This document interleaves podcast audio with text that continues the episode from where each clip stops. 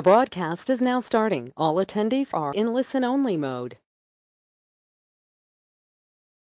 Herzlich willkommen zu unserem neuen Webinar Integration von Schutz und Lizenzierung einfach gemacht. Mein Name ist Ege Spiegelhalter und ich freue mich, dass Sie heute dabei sind. Jeden Monat erhalten Sie von uns wertvolle Informationen, technische Tipps und Erfolgsgeschichten, die Ihnen helfen, Softwareschutz, Lizenzierung und Security in Ihren Produkten und Lösungen zu optimieren. Wir von Vibo Systems beliefern Softwarehersteller und Hersteller intelligenter Geräte mit innovativen Technologien, neuen Geschäftsmodellen und maßgeschneiderten Beratungstrainings. Wir wollen Ihnen helfen, Ihr komplettes Lizenzierungsmanagement zu aktualisieren, zu optimieren und zu automatisieren, damit Sie sich auf Ihre Geschäftstätigkeiten konzentrieren können.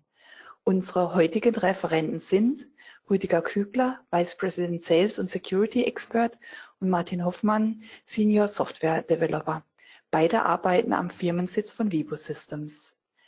CodeMeter bietet verschiedene Optionen, um einen starken Schutz und eine flexible Lizenzierung zu nutzen. Mit CodeMeter Core API können Sie alle Anwendungsfälle selbst individuell abbilden.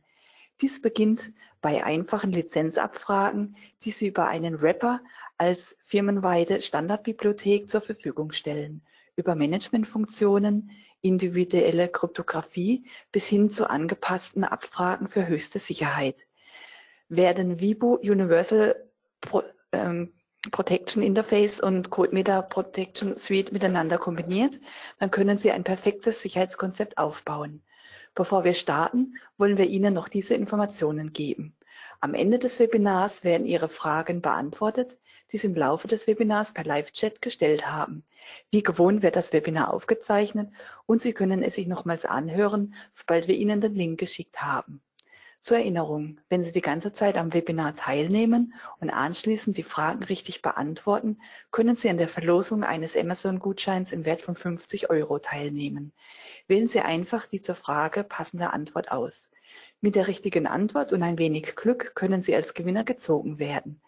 Der Gewinner wird informiert und automatisch von weiteren Verlosungen in 2019 ausgeschlossen. Nun geht es los. Ja, ein recht herzliches Willkommen auch von meiner Seite. Mein Name ist Rüdiger Kügler und ich freue mich heute ganz besonders, hier neben mir den Martin Hoffmann sitzen zu haben, unseren Senior Developer von der Coop Runtime, äh, mit dem ich gemeinsam jetzt in den nächsten 50 bis 60 Minuten Ihnen Coop mit der Core API vorstellen möchte. Ja, dann lassen Sie uns anfangen. Am Anfang ein kleiner Überblick, ähm, wie funktioniert denn eigentlich äh, CodeMeter und äh, wenn ich gefragt werde, wie sieht ein CodeMeter aus? Dann sage ich, CodeMeter besteht im Prinzip aus drei Teilen. Der erste Teil ist so CodeMeter Runtime, der eigentliche Kern. Das heißt die Frage, wie bilde ich meine Lizenzmodelle denn mit CodeMeter ab? Äh, permanente Lizenzen, Einzelplatzlizenzen, Floating-Netzwerk-Lizenzen, Pay-per-Use-Lizenzen, wenn ich irgendwelche Abrechnungen machen möchte, zum Beispiel pro durchgeführter Prüfung bei einer Fahrschulsoftware, pro gescannten Wort bei einer OCR-Software, pro gedruckter Seite bei, bei anderen ähm, Lösungen und so weiter. So, und dann sind das eben die Lizenzmodelle, die ich mit Code mit abbilden kann. Die zweite Frage ist dann, äh, welche Variante von CodeMeter verwende ich. Es gibt die CodeMeter Runtime für Standard, Betriebssysteme, Windows, macOS, äh, Linux. Gibt aber genauso gut auch Code mit Embedded für kleinere Betriebssysteme, einen Realtime Linux, Embedded Linux, für einen QNX, für einen VXWorks, für ein Android, Micro Embedded in Mikrocontrollern, also verschiedene Varianten. Und das ist so der Kern von CodeMeter. Heute hier grau, das heißt, auf den Teil wollen wir uns gar nicht so groß fokussieren. Der zweite Teil dann, die Softwareintegration. Das heißt, wie baue ich denn CodeMeter in meine Software ein? Und da habe ich im Wesentlichen zwei, beziehungsweise eigentlich drei verschiedene Möglichkeiten. Hier haben wir mal zwei dargestellt, nämlich ich kann meine Software automatisch verschlüsseln. Oder ich kann mit dem CodeMeter Core API Aufrufe selber in meine Anwendung einbauen. So in diese API-Aufrufe, das ist auch das, was wir uns heute im Detail anschauen wollen. Diese Aufrufe Das sieht man hier nochmal. Ich habe auch CodeMeter Runtime und CodeMeter Embedded und Micro-Embedded. Die sind zwischen diesen drei Systemen kompatibel. Die kleineren Systeme, Micro-Embedded und Embedded, sind natürlich nur eine Submenge, eine Teilmenge von der CodeMeter Runtime. Das heißt, wenn ich also mit CodeMeter Micro-Embedded oder Embedded angefangen habe, kann ich einfach durch Austauschen von der Link-Library das Ganze gegen CodeMeter Runtime bauen, äh, entwickeln. Wenn ich von oben herunterkomme, also mit Runtime, was implementiert habe und dann auf Embedded gehen möchte, kann es sein, dass es vielleicht eine Funktion oder eine Unterart einer Funktion nicht gibt. Da muss ich schauen, ob ich die nicht anders realisieren kann.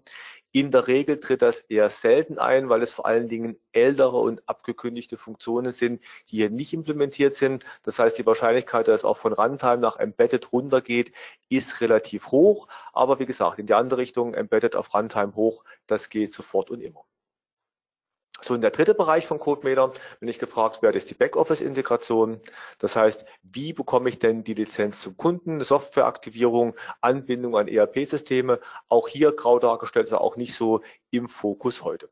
Heute gucken wir uns vor allen Dingen die API-Aufrufe an und äh, wie das Ganze denn in die Software eingebaut wird. So, noch eine zweite Folie als Einleitung dann können wir auch schon zum richtigen Thema springen. Äh, CodeMeter, wir sagen immer einmal einbauen, vielfach ausliefern.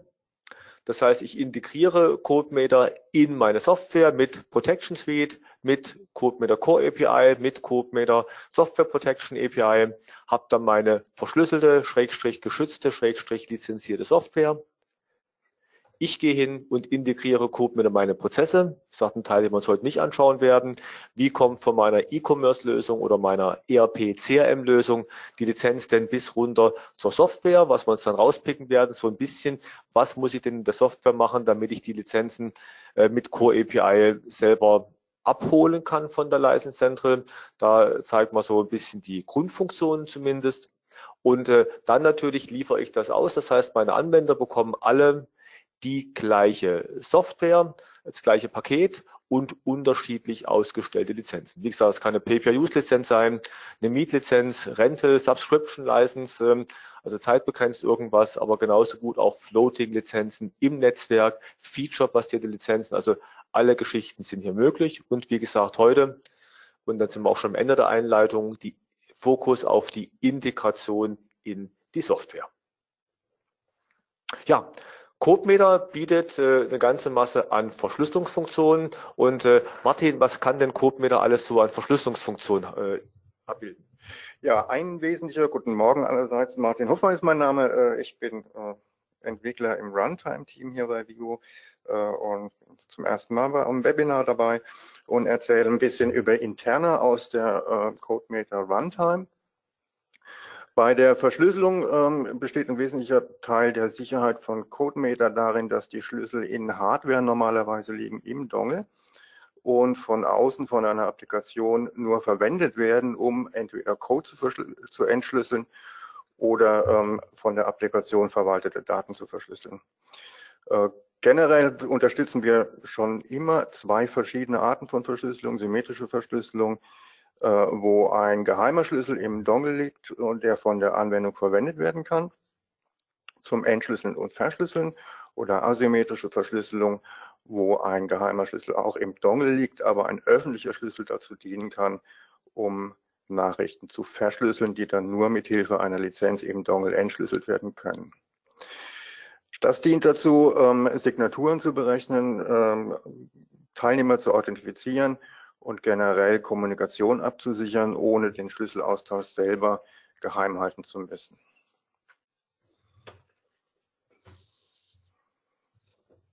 Ja, und äh, im Prinzip diese Mechanismen, die Verschlüsselung, die verwendet man natürlich, wenn man CodeMeter in die eigene Anwendung integrieren möchte. Und wenn man sich mit diesen Verschlüsselungsmethoden gar nicht beschäftigen möchte, dann nimmt man Cope mit der Protection Suite. Das heißt, ich verschlüssel meine Anwendung einfach automatisch, So, und äh, die Tools, die in der Protection Suite drin liegen, die das können, sind AX Protector, macht das für native Anwendungen, AX Protector.NET und AX Protector Java für entsprechende .NET oder Java Anwendungen. Und das sehen wir im Prinzip verfügbar für eine breite Anzahl von Betriebssystemen und äh, Typen von, von Anwendungen, also von Windows über Linux bis hin zu .NET und Java Anwendungen. Die zweite Möglichkeit, wo ich mich auch jetzt nicht so ganz äh, mit der Verschlüsselung im Detail beschäftigen muss, ist Software Protection API äh, WUPI. Und äh, WUPI ist im Prinzip in CodeMiner Protection Suite enthalten. Das heißt, das WUPI arbeitet zusammen mit der Verschlüsselung durch CodeMeter Protection Suite. Ich sage immer so ein bisschen salopp, ich kann damit die Verschlüsselung so fernsteuern und fein granular machen. Das Ganze ist dann drin im IX-Protektor. IX steht für Individual Executable, AX steht für Automatic Executable, so auch wohl so ein bisschen die Namenserklärung, beziehungsweise im AX-Protector.NET und Java ist das automatisch mit drin. So, und das äh, WUPI, damit kann ich im Prinzip Code-Teile einzeln verschlüsseln. Das heißt, ich picke mir also so eine Funktion raus oder eine Methode in, in .NET und sage, die möchte ich jetzt gerne verschlüsseln, separat verschlüsseln und die soll auch erst zur Laufzeit entschlüsselt werden, äh, dann, wenn ich sie nämlich benötige. Das ist so einer der Punkte von WUPI. Und der zweite Punkt ist, ich kann damit äh, Kryptographie implementieren ohne dass ich mich um die Kryptographie kümmern muss. Weil ich setze quasi nur einen Marker in meinen Code, Whoopi Check License. So, und den, die Funktion, die rufe ich auf und äh, dann sagt er mir ja oder nein, Lizenz ist da oder Lizenz ist nicht da. Aber durch das Verschlüsseln mit Code mit der Protection Suite oder ich sage mal Umarbeiten mit Code mit der Protection Suite wird dann dieser Whoopi Check License genommen und an die Stelle wird dann eine eigentliche kryptografische Abfrage gemacht.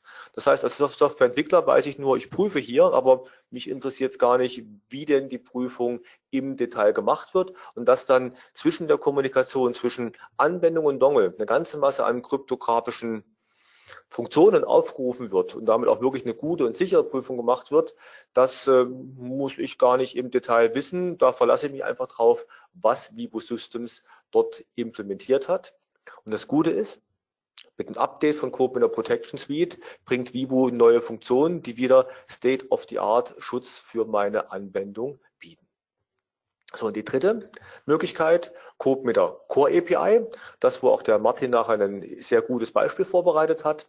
Und das ist quasi die Basis API, auf der eigentlich, nein nicht eigentlich, auf der alles andere beruht. Das heißt, das Software Protection API WUPI verwendet nämlich Code mit der Core API, um diese Kryptographie, wir sehen nachher Access Crypt Release, äh, die im Prinzip im Hintergrund aufzurufen.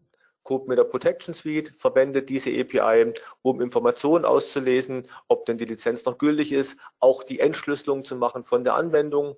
Das heißt, alle anderen Tools und alle anderen APIs basieren auf dem CodeMeter Core, CodeMeter Kern API. So, und auf der nächsten Folie sehen wir mal, wie das zusammenspielt. Martin, vielleicht kannst du es erklären? Ja, also wir haben hier nochmal eine Übersicht, wie Code, die CodeMeter Core API ähm, die Basis ist für die automatischen Funktionalitäten, die Rüdiger eben genannt hatte, also Funktionalitäten, die in der Kundenapplikation Code verschlüsseln, entweder komplett oder funktionsweise über ähm, AX Protector oder IX Protector mit mehr oder weniger Zugabe des Entwicklers. Alle diese Automatismen basieren aber auf den gemeinsamen Mechanismen, die CodeMeter Runtime bietet die sämtlich über die CodeMeter API aufgerufen werden. Der wesentliche Vorteil bei dieser Trennung zwischen der High-Level-Funktionalität und der ähm, Core-API besteht darin, dass sich die Applikation nicht darum kümmern muss, wo die Lizenz eigentlich liegt und damit auch nicht direkt mit dem Dongle reden muss, sondern diese Kommunikation zwischen Applikation und Lizenz-Container, normalerweise ein Dongle, übernimmt die, äh, die CodeMeter Runtime, die von allen Seiten über die CodeMeter Core API gleichermaßen angesprochen wird. Jetzt habe ich ab und zu auch noch den Begriff gehört, HIP, High-Level Programming API. Für was brauche ich das denn? Das ist ein spezielles API, was verwendet wird, um Lizenzen in Dongle zu installieren. Das geht im Prinzip auch über einfachere Tools, aber über ähm, die HIP-API lassen sich Lizenzverwaltungs- und Erstellungstools bequemer programmieren. Okay, ich glaube, auch hier grau dargestellt, auf die gehen wir heute nicht ein. Das wäre mal ein ganzes abendfüllendes Webinar. Ja, CodeMail Protection Suite, so ein bisschen ähm, die automatischen Tools äh, in zwei, drei Sätzen erklärt. Protection Suite äh, bietet quasi eine ganze Masse an verschiedenen Funktionen. Ich sagte am Anfang ja, es gibt verschiedene CodeMeter-Varianten, Micro-Embedded, Embedded oder CodeMeter Runtime. Und äh, die Protection Suite Tools basieren eben auf den unterschiedlichen Varianten. Sie bieten eine Funktion automatische Lizenzprüfung, dass quasi ich die Anwendung verschlüssele und beim Starten immer geprüft wird, ist denn die Lizenz da? Ja, nein. Sie bieten automatischen Schutz gegen, sage ich mal, Raubkopien und Reverse Engineering, indem nämlich die Software, der ausführbare Code verschlüsselt ist und damit quasi nicht äh, gelesen werden kann. Auch IP Protection oft genannt. Ups, falsche Richtung.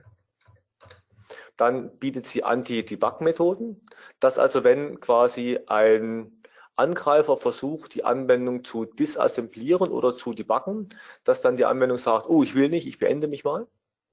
Oder auch Lizenzen sperrt, zum Beispiel im Dongle, wobei Vivo nicht nur den Dongle anbietet, ähm, sondern auch Soft-Lizenzen oder Lizenzen in der Cloud. Also man ist jetzt nicht zwingend an den Dongle gebunden. Aber natürlich, wie Martin sagte, der Dongle ist die sicherste Lösung, weil hier der Schlüssel immer in der sicheren Hardware drin ist, verwendet werden kann, aber nie ausgelesen werden kann.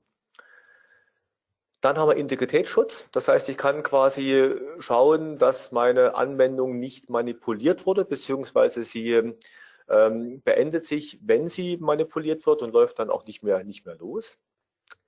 Die individuelle Lizenzprüfung, also ob im Prinzip Funktionen freigeschaltet sind, so nach dem Motto, ich habe eine Anwendung, äh, eine Notepad-Anwendung, die kann im Prinzip äh, Text schreiben.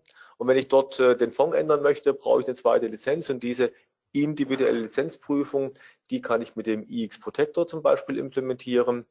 Und last but not least die Verschlüsselung einzelner Funktionen, also wirklich die ganz hohe Kunst der, äh, des sicheren Softwareschutzes, wie ich im Prinzip wirklich sicherstellen kann, dass die Software nie komplett entschlüsselt im Speicher liegt.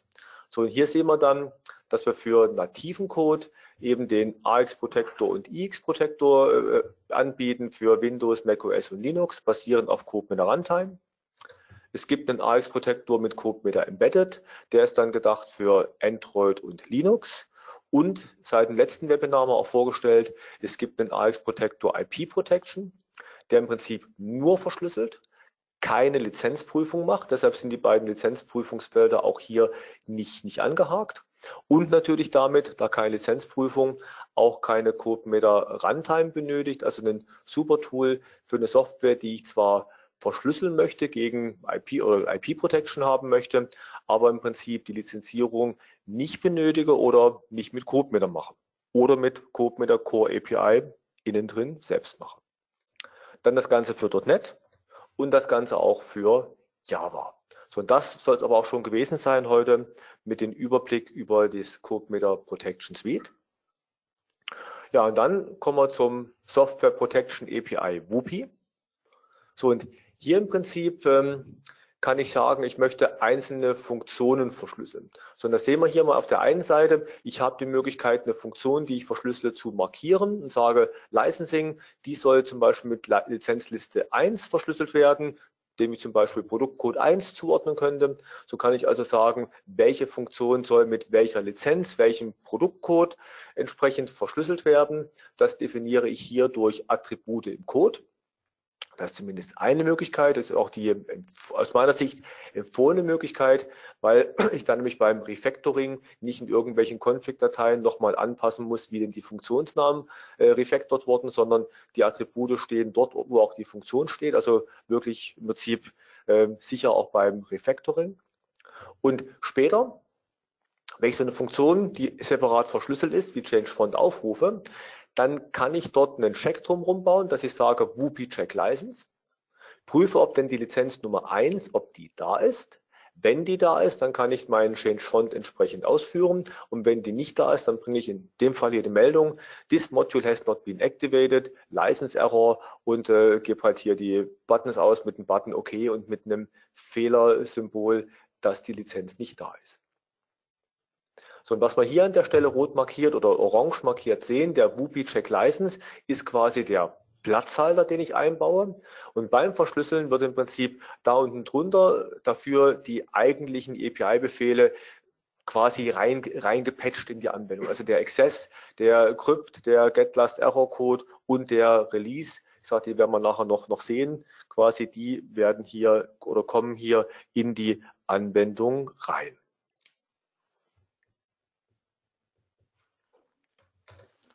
So, und äh, im Prinzip ist dann so auch so eine Frage immer, ja, kann ich denn jetzt automatisch verschlüsseln oder soll ich WUPI nehmen oder soll ich beides machen?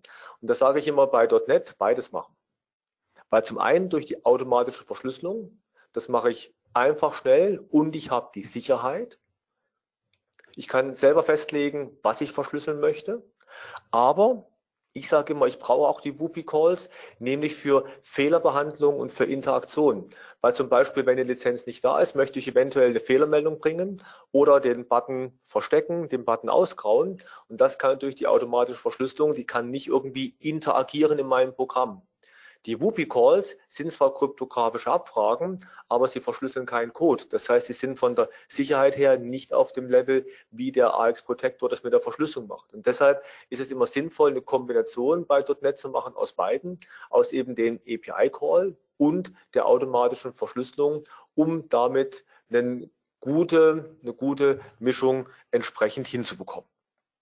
So, jetzt haben wir aber relativ viel über die High-Level-Funktion äh, schon gesprochen und äh, lassen Sie uns jetzt kommen zum CodeMeter Core API. Was habe ich da für Funktionen? Ich glaube, mich zu erinnern, wir haben da knapp 50, irgendwie 40 bis 50 Funktionen, die es, die es insgesamt gibt. Und äh, Martin hat da mal so die entscheidenden Funktionen äh, rausgepickt, die man, sage ich mal, für ein gutes erstes Grundgerüst benötigt. Ja, also äh, Funktionen haben wir, ich glaube, es sind inzwischen deutlich mehr als 50 in der CodeMeter Core API. Es werden mit der Zeit auch mehr. Das Prinzip ist aber eigentlich nicht kompliziert. Eine Applikation, die eine Lizenz verwenden will, ähm, muss erstmal eine Verbindung herstellen zu dieser Lizenz oder zu dem Dongle, in dem die Lizenz liegt. Und das tut sie, indem sie über eine Access-Funktion, CMXS2 genannt, sich einen Handle verschafft.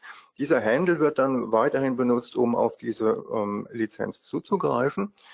Äh, es gibt verschiedene Arten von Handeln, äh, die entweder auf eine spezifische Lizenz verweisen oder auf eine ganze Box, einen ganzen Container, je nachdem, was die Anwendung vorhat, damit zu tun. Und äh, dieser Handle äh, wird einerseits verwendet zum Zugreifen und wird andererseits auch verwendet, um Lizenzen parallele Zugriffe auf Lizenzen zu zählen, wenn das entsprechend gewünscht ist. Die meisten Funktionen in der Core API bekommen einen Handle als Argument, um zu verweisen, auf welche bestimmte Lizenz gerade zugegriffen werden soll, insbesondere wenn man Crypt verwenden will, um eine Lizenz zum Verschlüsseln oder Entschlüsseln zu verwenden. Crypt ist insofern ein bisschen mehr als nur eine kryptografische Funktion, weil Crypt eine große Anzahl von Optionen bietet, um Bedingungen zu prüfen ähm, beim Zugriff auf eine Lizenz, die ähm, abhängen von der Zeit zum Beispiel oder abhängen von einer programmierten Unit, äh, Usage Counter. Ähm, Menge. Auf die Weise lassen sich Lizenzmodelle erstellen und programmieren, die zum Beispiel für bestimmte Operationen einen bestimmten, eine bestimmte Anzahl von Wertmarken von Units ähm, verrechnen und somit eine gewisse Kostenbuchhaltung ähm, ermöglichen. Wir haben eine relativ umfangreiche und allgemeine Funktion GetInfo, mit der sich äh, viele verschiedene Informationen über sowohl den Container wie auch die Lizenzen im Container abfragen lassen. Die werden wir uns genauer noch anschauen in einem Beispiel gleich und wo ein Handle zu, ähm, geholt werden kann, muss auch ein Handle irgendwann freigegeben werden können. Es gibt also passend zu dem CM Access eine CM Release Funktion, die natürlich einfach nur einen Handle bekommt, womit die Applikation mitteilt, dass sie mit dieser Lizenz oder mit diesem Handle äh, nicht mehr weiter arbeiten braucht. Wir haben allgemeinere Verwaltungsfunktionen, äh, einen Fehlerstatus oder einen Fehlertext zu holen, der lokal vorgehalten wird und den Fehlerzustand der letzten Applikation, der letzten ähm, Interaktion enthält. Und wir haben Verwaltungsfunktionen, die jetzt weniger für den Gebrauch der Lizenz äh, verwendet werden, sondern ähm, für Update von Lizenzen und Transfer von Lizenzen. Äh, diese Funktionen basieren im Wesentlichen darauf, dass die Runtime, äh, die Applikation äh, den Inhalt einer Update-Datei komplett an die Runtime weitergibt, so dass also die Applikation im Wesentlichen nur das User Interface für, den, für das Update einer Lizenz programmieren muss und dann eine Update-Lizenz weitergibt in die Runtime. Jetzt kam mir da gleich eine Frage, Martin. Du sagst hier, der GetLast Error Code holt quasi von der letzten Aktion den, den Fehler. Äh, wie ist denn das, wenn ich jetzt Multithreading bin? Ist denn GetLast Error Code thread safe?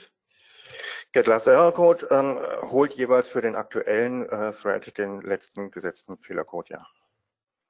Und du sagtest vorhin äh, beim Crypt, dass ich was verschlüsseln kann. Ähm, wo kommt denn der, der Schlüssel her? Ist das so ein Schlüssel, der dann im Dongle ist und für alle meine Anwendungen gleich ist? Oder wie muss ich das, das verstehen?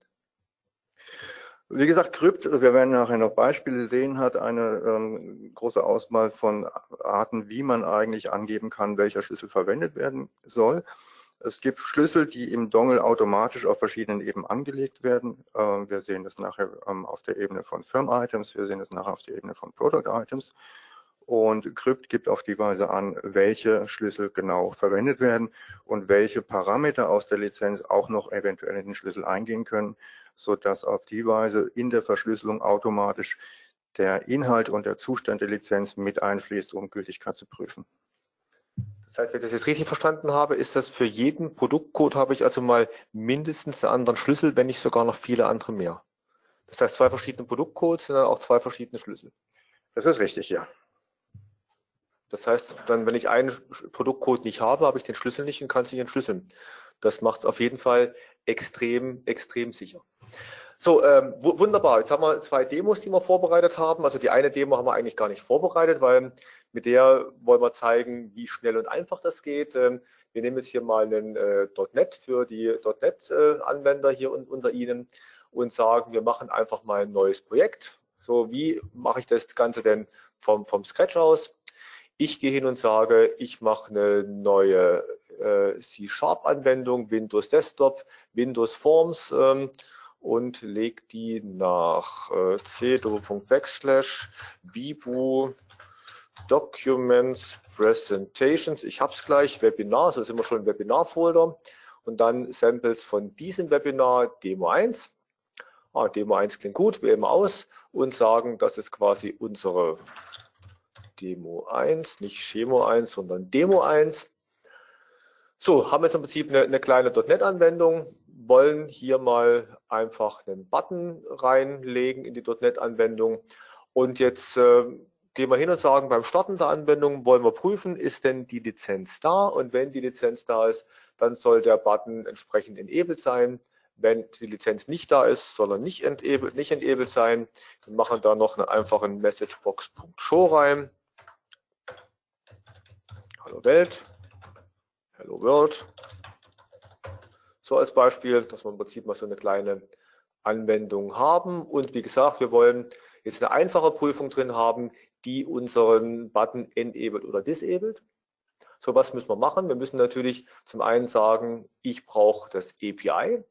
In dem Fall unsere Vibu CMNet äh, DLL. Richtige Version. Es gibt eine Version, die für 4.0 und aufwärts geht. Ähm, wenn ich jetzt einen älteres Framework verwendet, müsste ich auch eine andere API von uns verwenden. So, und äh, okay. Und jetzt gehen wir hin und sagen, im Initialize oder im, äh, im Konstruktor gehen wir hin und sagen, wir wollen von CodeMeter, wir brauchen ein CodeMeter API-Objekt, CM API ist gleich New CodeMeter API. So, wir wollen dort im Prinzip einen, wir haben jetzt gelernt, CM Access ist quasi der entsprechende Befehl, beziehungsweise genau genommen CMXS2. Wenn Sie sich fragen, warum gibt es denn den CMXS und den CM Access 2. Ich kann es mal hier kurz in der Hilfe zeigen. Das Access war das erste Access, das wir gemacht haben. Und äh, irgendwann haben wir festgestellt, dass wir da mehr Parameter reinstecken wollen und die bereits reservierten Flex für zukünftige Benutzung nicht ausgereicht haben. Und dann sind wir hingegangen, haben gesagt, wir machen ein neues CM Access 2, das quasi die Funktionalität der alten, vom alten CM Access bietet und weitere Flex und Parameter mehr.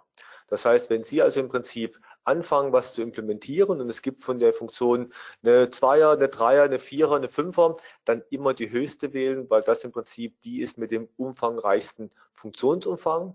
Und hier ist auch so zum Beispiel so ein Unterschied zwischen Embedded und äh, Runtime.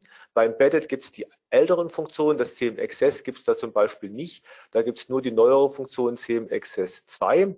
Das heißt, wenn ich also im Prinzip eine ältere Software habe, die CM Access verwendet und die auf Embedded umstellen möchte, dann im Prinzip verwende ich die kompatible, aber umfangreichere Funktion CM Access 2.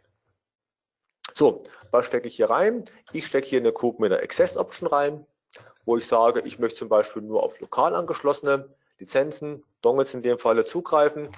Äh, der greift aber genauso gut auch auf Soft-Lizenzen zu. Und ich brauche noch eine CM Access 2 Struktur. Das heißt, die erzeugen wir uns hier mal schnell. CodeMeter.cmaccess 2 cmec ist gleich eine neue Struktur. So, die stecken wir hier rein. cmec, also alles jetzt hier kein schöner und äh, toller Clean Code, aber mal zum Zeigen funktioniert es. So, und was muss ich da setzen? Ich setze den Firmcode, auf den ich zugreifen möchte. Firmcode 6.010, unser Testcode, mit dem Sie alles durchspielen können und ich sage, ich verwende Produktcode 1. Ich glaube, 1 ist gut. Den haben wir nämlich schon mal vorbereitet. So, und jetzt gehe ich hin und sage, da kommt ein Händel raus, war Händel, ist gleich. So, und jetzt machen wir die Abfrage. If, oder im Prinzip, wir können es ja gleich anders machen und sagen, Button 1.enabled ist gleich, Klammer auf, Händel ähm, ungleich 0 muss ich kurz die Logik überlegen.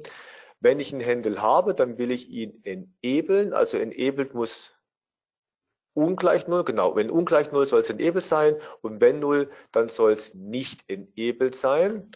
Genau. Und jetzt gehen wir hin und starten mal unsere Anwendung. Und da sagt er mir, dass er das nicht kann, kann nicht auf vom SysEntry, klar, 0, nicht, nicht 0. Kleiner Schreibfehler. So, wenn man es richtig macht, dann geht es auch gleich. So, wir sehen, der Button ist da und funktioniert. Liegt daran, weil ich hier einen Dongle angeschlossen habe, der den Produktcode 1 nämlich enthält. So, jetzt ziehe ich den Dongle mal ab. Ich glaube, man hat es im Hintergrund auch gehört, dass ich den Dongle abgezogen habe. Aber hier zum Beweis, der Dongle ist weg und wenn ich jetzt hier die Container aufliste, dann sehe ich den auch nicht mehr, sondern nur meine Firm Security Box. Und wenn ich jetzt meine Anwendung neu starte, dann ist, ups, erst beenden, ups, und dann neu starten. Und dann ist der Button natürlich grau. Also die Anwendung weit weg von schön. Ich habe noch keinen Release gemacht, wenn die, das Handle da ist. Ich habe keine Prüfung auf Fehlercodes gemacht. Ich habe nichts drin, dass ich parallel prüfe, ob denn der Dongle reingezogen, äh, reingesteckt oder rausgezogen wurde. Also viele Sachen, die man hier natürlich verbessern kann. Aber man sieht, relativ schnell habe ich mal ein Grundgerüst, wie ich das bei mir integrieren kann.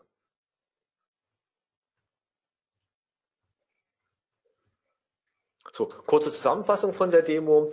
Wir haben die Bibliothek dazu äh, äh, ähm, gebunden, die Vibu CMNet in dem Falle für .NET. Im Falle von einer Windows-Anwendung, wenn wir dann die Vibu CM32 oder 64 DLL nehmen. Im Falle von der Linux-Anwendung das Shared Object. Wir haben jetzt den CM Access gesehen.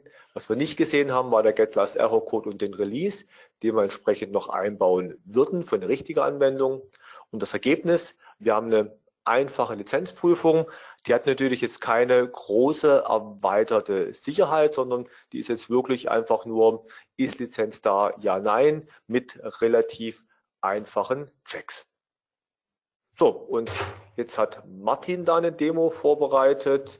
Äh, das machen wir am besten zu, die, das Visual Studio. Und ich starte mal den, die Solution hier. Passt das, Martin?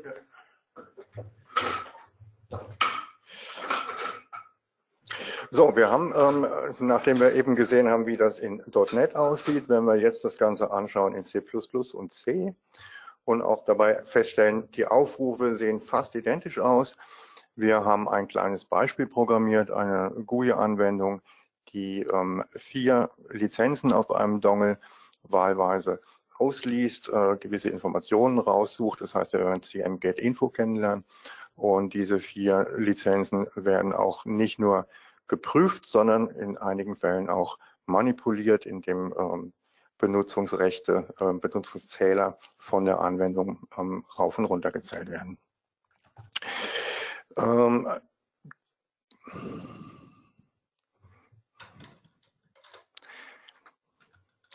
die Anwendung, die wir hier haben, besteht einfach darin, dass wir ähm, vier verschiedene Produktlizenzen auswählen können.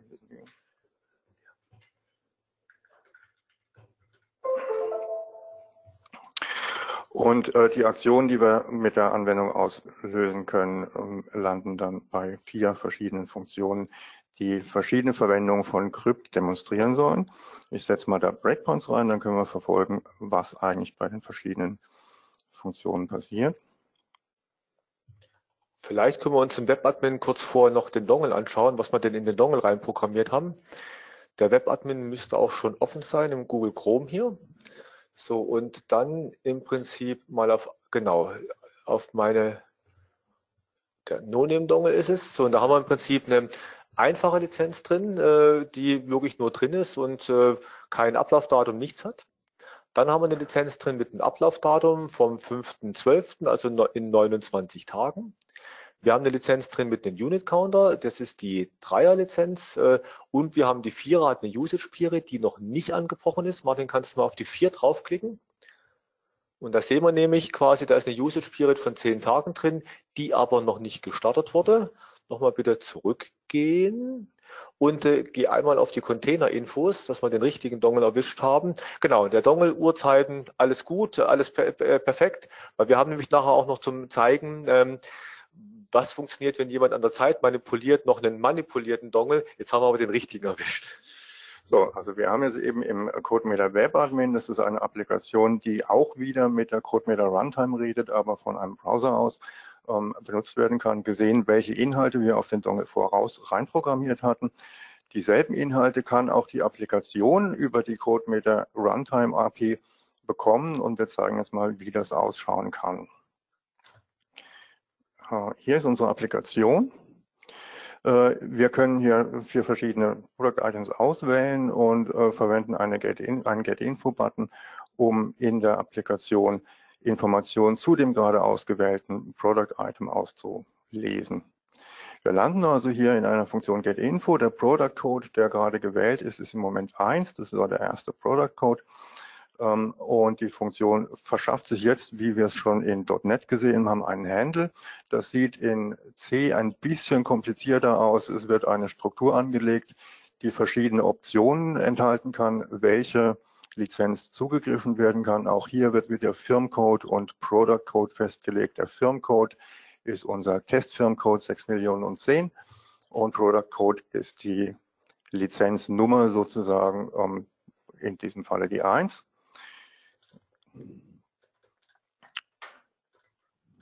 Was der Access zurückliefert, ist ein neuer Handle, so wie eben ähm, in dem Beispiel von .NET wird auch hier geguckt, ob der Handle 0 ist oder nicht. Ähm, wenn wir die Lizenz gefunden haben, lesen wir entsprechende Informationen aus, die wir gerne hätten. Es gibt eine Core-API-Funktion getInfo, die ähm, über ein Schalter-Argument, äh, das zweite Argument steuert, welche Art von Information aus der Lizenz ge gelesen werden soll. Drittes und viertes Argument äh, liefern einen Puffer, wo die Information zurückkommen soll. In dem Fall interessieren wir uns, weil wir einen Handle haben, der auf eine bestimmte Lizenz geht, die durch den Product Code identifiziert wurde, für die Information, die in diesem Lizenzantrag, in diesem Entry zu finden ist. Und davon holen wir uns jetzt ein. Ähm, ähm, die Informationen raus. Das Resultat von GetInfo ist auf die Länge der geschriebenen Daten, der zurückgelieferten Daten. Ähm, auf die Weise kann ich erkennen, ob der Aufruf erfolgreich war oder nicht. In dem Fall ist er erfolgreich gewesen und in unserer Box-Entry-Struktur stehen jetzt ein ganzer Katalog von verschiedenen Informationen, zum Beispiel also Firmcode, ähm, zum Beispiel ähm, verschiedene ähm, weitere Lizenzangaben, Product Code, Feature Map. Und für unsere Beispiele interessieren uns dieser ähm, Wertmarkenzähler, Unit Counter, der Firm Access Counter und programmierte Aktivierungs- und ähm, Deaktivierungszeiten, die ein Lizenzgeber vorher einprogrammieren kann. Oder in unserem vierten ähm, Product Item Beispiel, wenn wir das sehen, eine Usage Period, wo der Lizenzgeber sagt, ab der ersten Benutzung kann die Lizenz so und so lange verwendet werden. Das geben wir aus und äh, zum Schluss kommt auch wieder ein Release äh, für den Handle, weil wir den nur hier lokal gebraucht haben, um einmal auf die Lizenz zuzugreifen, sie nicht weiter zu benutzen. Ähm, dass wir die Lizenz nicht wirklich benutzen, sondern nur Informationen auslesen wollen, geben wir über dieses Flag CM Access No User Limit an. No User Limit meint, dass dieser Zugriff nicht als aktiver Benutzer gezählt wird, sondern ähm, einfach nur als Verwaltungszugriff. Das heißt, wir haben jetzt hier ungefähr dieselbe Information, die wir ähm, im Webadmin auch gesehen haben. Insbesondere sehen wir hier den Firm Access Counter ist eins zu den Zeiten, die hier angegeben werden. Vielleicht noch eine Information. Ähm, Zeiten werden in der CodeMeter API gezählt ab Januar 2000, ähm, sodass also hier ein Nullwert dargestellt wird als 2000 ähm, als Anfang 2000. Das Schema ist dasselbe wie in der Unix-Welt, wo Zeiten beginnen am 1. Januar 1970. Ähm, hier haben wir eine Period Start Time von 0, äh, eine Lifetime von 0. Das heißt, es wurde hier für diese Lizenz keine ähm, Usage Period angegeben. Dasselbe für, den, für die anderen Product Items sehen wir dann äh, die Unterschiede. Hier haben wir eine ähm, Expiration Time einprogrammiert. Beim dritten Product Item haben wir einen Unit Counter von 10 einprogrammiert. Und beim vierten haben wir eine Nutzungsdauer von 10 Tagen einprogrammiert, die aber hier noch nicht begonnen hat, was man daran sieht, dass die Start Time einen Nullwert, eine Nullzeit zurückliefert und ähm, die Lizenz also noch nicht in Gebrauch ist. Soweit hatten wir jetzt nur GetInfo, Access und Release verwendet, um die Informationen sozusagen, die Lizenzen sozusagen passiv auszulesen. Wir werden jetzt drei verschiedene Beispiele von Verwendung von Crypt anschauen, die ähm, die Lizenz nicht nur verwendet, sondern eventuell auch verändert, in dem Sinne, dass sie verbraucht wird oder angebrochen wird. Ähm,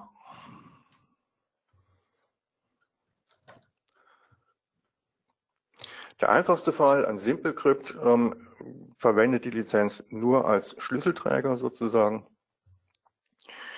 Ähm, auch hier holt sich die Applikation eine, einen Handle, das hatten wir schon gesehen, immer wieder dieselben Parameter und verwende jetzt die API-Funktion crypt, um einen Block AES zu verschlüsseln. Auch hier ist der Aufruf wieder so ähnlich, wie wir es eben bei GetInfo gesehen haben. Ein Handle kommt immer mit. Ein Schalter gibt an, was wir genau machen wollen. Eine Struct wird angegeben, die noch weitere Parameter festlegt.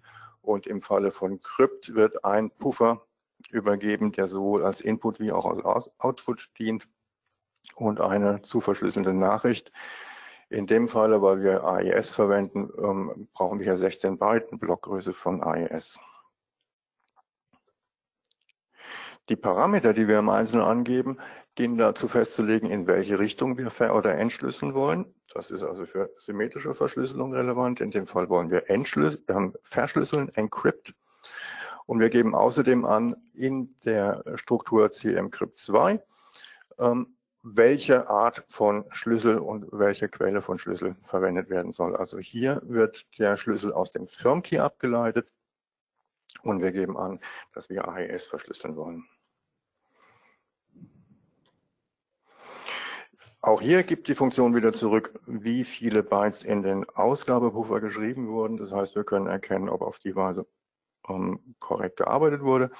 und geben in dem Falle den verschlüsselten Ciphertext zurück, um ihn dann gleich im User Interface zu sehen.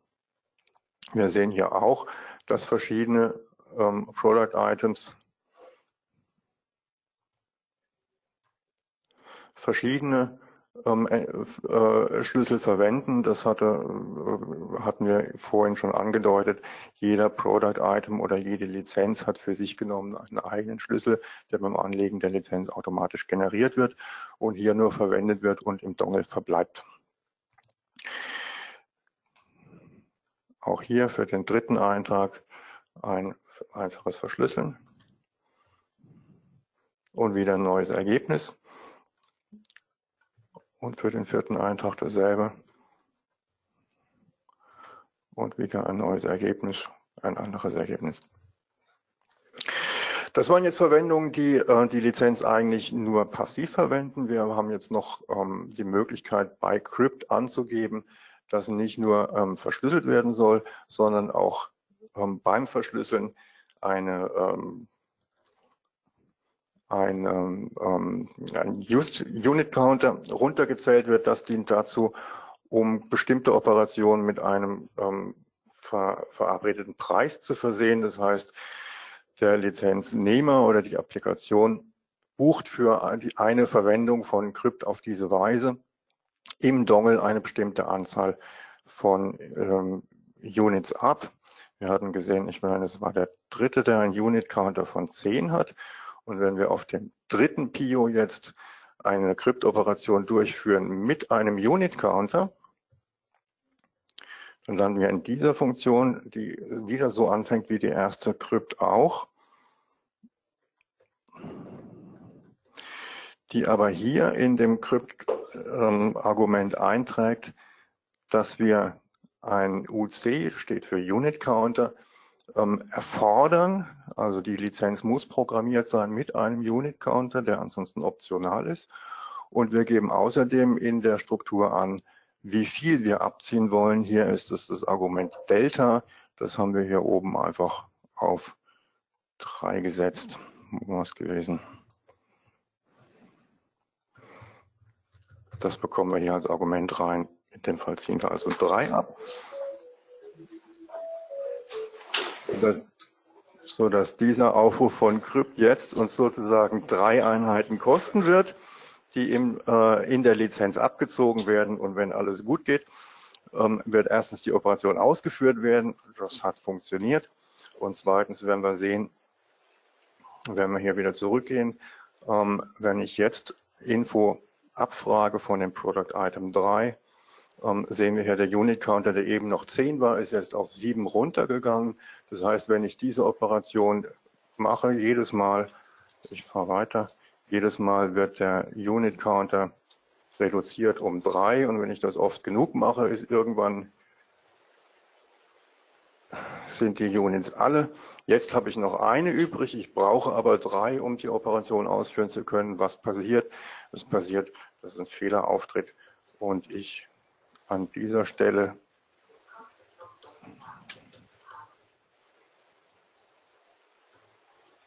an dieser Stelle, wo ich Crypt jetzt versuche mit einem Unit Count Delta von 3 zu verwenden auf einer Lizenz, die nur noch eines übrig hat, bekomme ich kein verschlüsseltes Ergebnis. In dem Falle ist jetzt Res 0 und in Message steht noch derselbe Inhalt wie vorher, nämlich der Nullpuffer.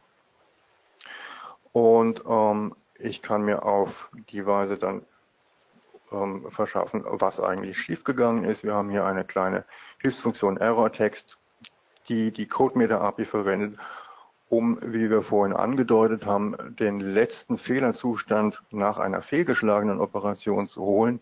Das geht hier über getLastError. Normalerweise wird man entweder eine Fehlernummer oder einen Fehlertext holen. Wir holen hier den kompletten Fehlertext, der versucht, die Nachricht, äh, die Fehler einigermaßen verständlich zu erklären und ähm, stellen den dann in der GUI dar. Und dieser Fehler erklärt auch, dass die Nutzungseinheiten, also der Unit Counter für diese Operation nicht ausgereicht hatten. Wenn wir jetzt reinschauen, wir können den immer noch auslesen. Wir sehen, er ist 1 und 1 geblieben.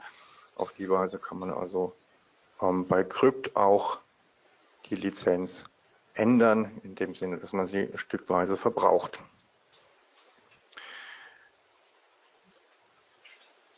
Eine dritte Möglichkeit, die wir noch demonstrieren wollen bei Crypt, ist ähm, ein Runterzählen eines zweiten Counters, den wir nicht im Product Item, sondern eigentlich in der kompletten, äh, im kompletten Firm-Item, also aus Sicht eines Lizenzgebers in dem kompletten Dongle stehen haben.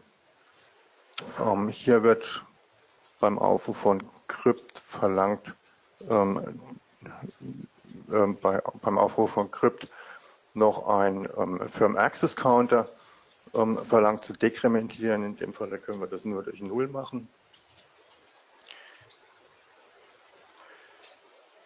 Das ist dieser Zähler, den wir hier sehen. Der ist jetzt bei allen Einträgen gleich,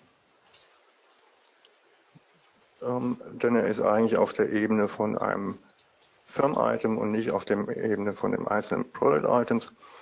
Und diesen Firm-Access-Counter kann ich auch runterzählen in der Crypt-Operation. Und auch wenn dieser ähm, dann zu klein wird, also auf Null geht, ähm, wird die Lizenz insgesamt gesperrt im Unterschied zu dem ähm, Unit Counter, der eigentlich nur ähm, für die Zählung von einzelnen Operationen zuständig ist. Das heißt, wenn wir jetzt ein Product Item hier nehmen und für Crypt verlangen, dass die, der Firm Access Counter runtergezählt wird,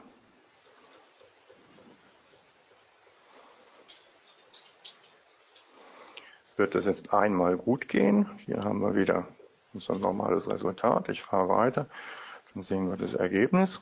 Wenn ich jetzt reinschaue, ist aber ähm, der Firm Access Counter auf 0 runtergezählt werden und auf die Weise kann die Lizenz eigentlich gar nicht mehr benutzt werden. Das wäre also ein Mechanismus, wie eine Lizenz nur eine bestimmte Anzahl von äh, eine bestimmte Anzahl oft verwendet werden kann und zum Schluss komplett gesperrt wird.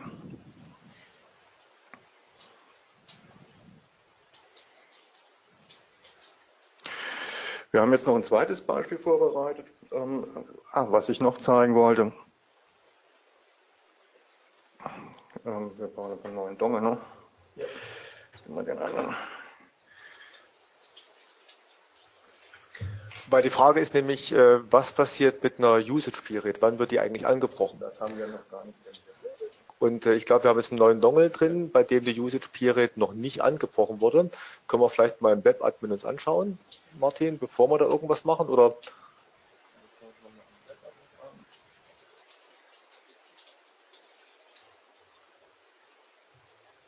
Und da sehen wir nämlich, die Usage Period ist quasi, wenn du auf die 4 nochmal draufklickst, die Usage Period hat noch nicht, noch, noch nicht begonnen.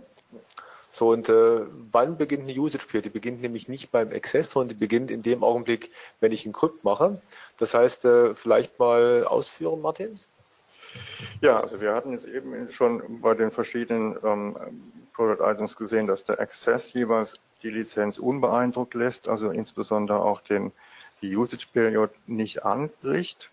Die ist hier jetzt für unseren Product Item 4 immer noch auf Null, wenn wir sie auslesen, das heißt noch nicht angefangen. Und alleine für das Auslesen haben wir ja in unserem Programm schon ein ähm, Access verwendet. Anders als Access ähm, verwendet Crypt, die, wird Crypt aber wirklich als Verwendung der Lizenz gezählt.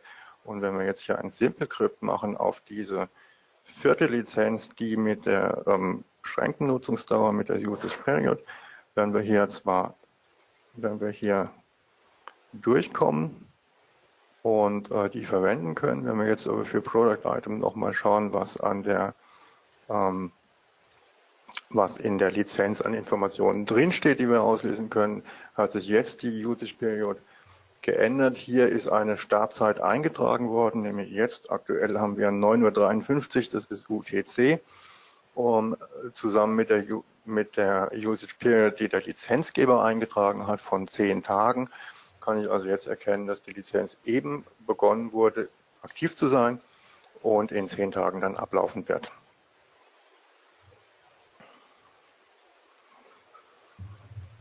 Genau, und ähm, dann ist noch eine andere Frage, die wir uns stellen. Was passiert denn, wenn jemand so einen Dongle vorstellt und zurück und zurückstellt äh, wieder die Uhrzeit. Also zum Beispiel, ich habe einen Dongle, äh, nehmen wir an, es wäre jetzt schon Januar 2020 und äh, ich hatte eine Lizenz drin, die im Prinzip im Dezember, haben wir ja vorhin gesehen, im Dezember 2019 abläuft.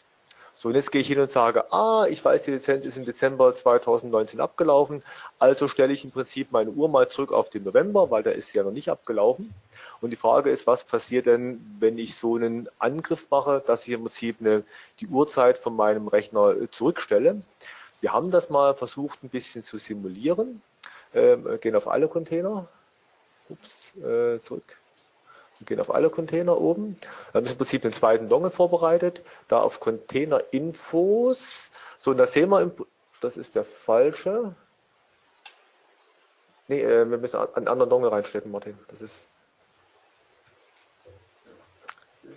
Genau, wir verwenden mal den. Und ein Refresh auf alle Container. So, und Container Info. Und da sehen wir nämlich die Uhrzeit vom Container, also die Uhrzeit im Dongle, ist der 1.1.2020. Das heißt, der, der Dongle war also schon in 2020 und wir haben dann quasi die Uhr vom Rechner zurückgestellt. Das heißt, die Uhr vom Rechner ist auf den 6.11. Äh, entsprechend gestellt worden und die Lizenz, die drin ist, die läuft aber im Dezember 2019 ab.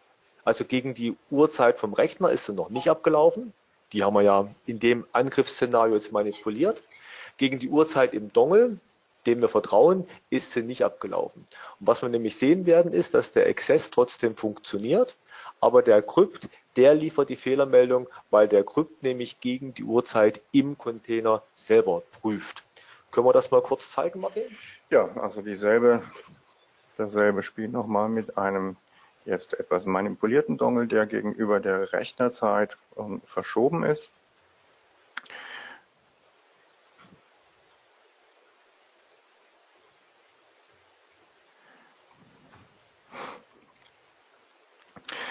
Ähm, wir haben hier dieselbe Möglichkeit wieder auch die Informationen auszulesen, wie wir sie eben auch gesehen hatten.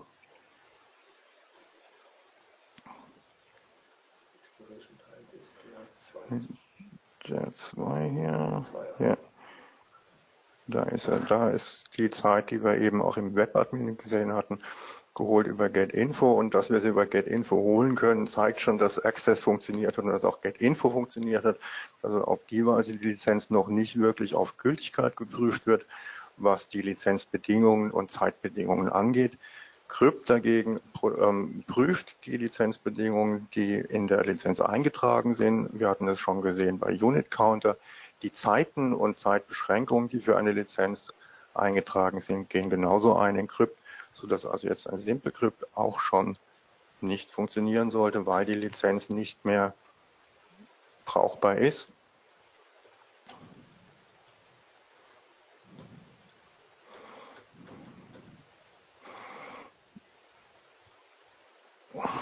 Und hier haben wir auch wieder ein Nullresultat bekommen, holen uns die Fehlermeldung und ähm, der Dongle hat festgestellt, dass die, Verweis, dass die Verfallszeit, also die äh, Ende der Usage-Periode schon erreicht ist und deswegen kann Crypt insgesamt für diese Lizenz nicht mehr verwendet werden können. Das ist der wesentliche Unterschied von Crypt zu vielen anderen API-Funktionen, die wie GetInfo nur Management-Funktionen haben und ähm, nicht wirklich eine gültige Lizenz voraussetzen, um zu schauen, welche Daten, äh, welche Lizenzen da sind.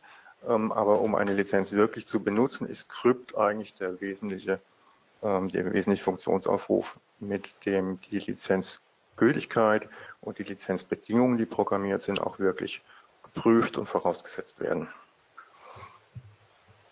Ja, und äh, damit äh, sind wir auch schon durch mit unserer zweiten Demo.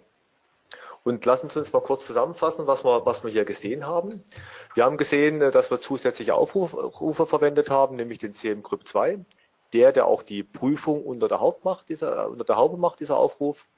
Wir haben den CM-Get-Info mal gesehen in einer kleinen Ausführung, äh, was man alles an Informationen abrufen kann. CM-Get-Info kann noch viel, viel mehr auslesen als nur das. So, und die Ergebnisse, wir haben gesehen, dass dann kryptografische Prüfungen in der Software drin waren.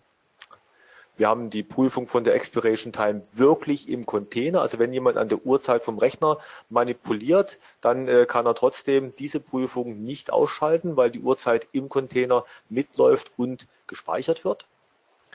Äh, dieser Script oder der CM-Crypt-Aufruf hat auch die Usage Period gestartet. Das heißt, wenn ich also eine Usage Period starten will, brauche ich einen CM-Crypt, einen CM-Access liest nur die Information aus und sagt, ja, die Lizenz ist da, startet aber die Usage Period nicht, weil es ist ja blöd, weil ich will ja vielleicht vorher gucken, hat das Ding einen Usage Period dran, die Lizenz, äh, will ich die starten? Ja, nein, deshalb wäre es ja auch blöd, wenn das Access das schon machen würde. Also das äh, ist eine gute Idee, das so zu tun. Und wir haben auch gesehen, dass wir damit mit dem Crypt einen Unit Counter runterzählen können. Martin hat jetzt hier eine Zahl von drei gewählt. Die war natürlich jetzt hier willkürlich gewählt. Wie ich das dann tarifiere und wie viele Einheiten ich für was verwende, obliegt natürlich meinem Anwendungsfall. Ob ich jetzt sage, ich zähle irgendwie bei einer OCR-Erkennung pro Wort, pro Buchstabe, pro Seite oder welche Einheit auch immer, obliegt natürlich ganz mir. Und was wir gesehen haben, wir können auch den Firmen Access Counter herunterzählen. Der wird in der Regel verwendet, um eine Lizenz zu sperren, wenn jemand irgendwas tut, was er nicht tun sollte. Einfaches Beispiel, Blacklisting, das heißt, jemand äh, ruft bei mir an und sagt, ich habe meinen Dongle verloren. Dann setze ich den bei mir auf eine Blacklist. Das kann eine Excel-Liste sein, die ich selber manuell führe. Das kann meine License Central sein. Und in der nächsten Version meiner Software kompiliere ich quasi ein bisschen verscrambled, verschlüsselt diese Blacklist quasi ein, hinterlege die als ein Array bei mir in meinem Code. Und wenn ich quasi auf die Lizenz zugreife und feststelle, oh, die Dongle-Seriennummer oder die Lizenz-Seriennummer äh, ist quasi bei mir meiner Blackliste, dann tue ich irgendwann den Firmen Access Counter runterzählen und äh, beim nächsten Mal geht die Lizenz nicht mehr. So ein bisschen hinterhältig ist dann auch, ich setze den Access Counter auf 10 zum Beispiel und mit jedem neuen Start zähle ich den dann bei so einem gebblacklisteten Dongle um 1 runter. Das führt nämlich dazu, dass quasi das nicht dass so dieses, ich habe ein Update installiert, es geht nicht mehr, äh, bisschen zeitlich entkoppelt wird. Ich habe das Update installiert, die ersten neun Male ging's ja und erst nach dem zehnten Mal geht's nicht mehr. Das heißt, der Anwender weiß dann auch nicht, welche Aktion das eigentlich ausgelöst hat, nämlich das Einspielen von dem neuen Update in dem Falle. Ja, last but not least, äh, was gibt's denn noch in der CodeMeter Core API? So ein kleiner Überblick. Äh, wir haben da zwei Beispiele, nämlich Code mit der API Guide und den License Manager, in dem wir so einige von den Funktionen finden. Und API Guide ist ein Tool, was wir mitliefern. Moment, ups. Äh, API Guide, Code mit der API Guide. So, und hier im Prinzip unter Funktionen finde ich alle 40 bis 50 Funktionen, müssten wir durchzählen, von Code mit der Core API und kann die hier auch mal durchspielen. Ich sehe also, welche Parameter eingegeben werden müssen, kann die hier mal entsprechend eingeben und hier auf dem Klick vom Execute-Button die auch entsprechend durchspielen und schauen, was passiert denn. Habe dann auch eine Historie, wo ich im Prinzip die verwendeten Funktionen mit äh, den Parametern sehe und den generierten Code mir dann mit Copy-Paste hier auch aus der Historie rauskopieren kann, um das dann in meine Anwendung zu übernehmen. Also eine sehr tolle Geschichte, um da mal ein bisschen mit der API bekannt zu werden. Und das zweite ist unser Beispiel CodeMeter License Manager. Da zeige ich kurz, wo das zu finden ist, nämlich äh, wenn Sie CodeMeter installieren, dann installieren Sie natürlich auch die Beispiele. Die findet man unter Users Public äh, Documents, Systems, Software Protection Samples. Wir liefern den ZIP-File, was Sie dann entsprechend nur entpacken müssen. Und unter C-Sharp License Manager gibt es so ein kleines Beispiel. Ich starte jetzt einfach mal nur schnell da sehen wir, der liest zum Beispiel aus, welche Lizenzen sind denn lokal bei mir auf dem Rechner vorhanden. Ich kann auch sagen, ich möchte auch Lizenzen von Remote-Servern auslesen. Dann entsprechend geht er alle Server durch ähm, und liest mir alle Lizenzen mit diesem Firmencode von allen Servern entsprechend im Netzwerk äh, aus. Oder ich kann mir die Lizenzserver anzeigen, die im Netzwerk verfügbar sind. Also so ein kleines Beispiel, was auch so diese Management-Funktionen von CodeMeter Core API zeigt.